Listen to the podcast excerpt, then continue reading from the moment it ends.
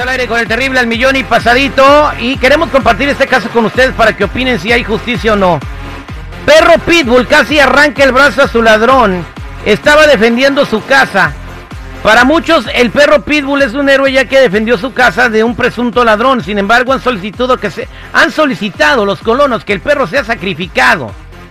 O sea, cuando el ladrón se quiso meter, el perro lo mordió del brazo y no lo soltó y el vato pues se quedó pues casi sin brazo. Y de acuerdo con los medios locales, los hechos ocurrieron el pasado 7 de octubre en la comunidad de Copoya, en Chiapas, cuando un hombre identificado como José N ingresó a una vivienda y el perro Pitbull lo atacó, por lo que quedó gravemente lesionado.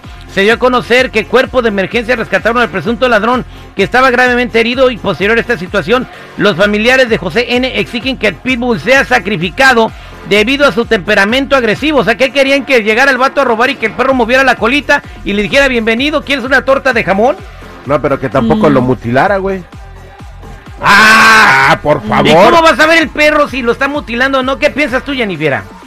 Bueno, yo pienso que ellos actúan a, a como ven, si ven un desconocido, obviamente dicen, este no es de mi hogar, este no es de aquí, ¿qué está pasando? Ahora, si el pitbull actúa así con cualquier persona, estando los dueños, pues entonces sí está medio raro, ¿no? Mira, Pero es en este caso era un ladrón. Es lamentable este momento y, y de hecho las imágenes de y lo, lo que se escucha al momento del ataque del pitbull al, al, al pobrecito indefenso se ha vuelto viral y ya tiene 213 millones 26 mil 735 vistas este video.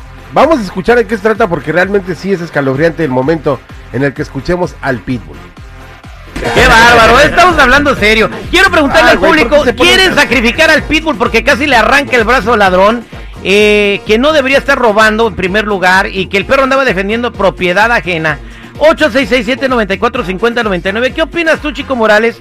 8667-945099. Que no te cruces, güey. Que, le, que, que no quiere opinar. A lo mejor también tiene un perro que muerde.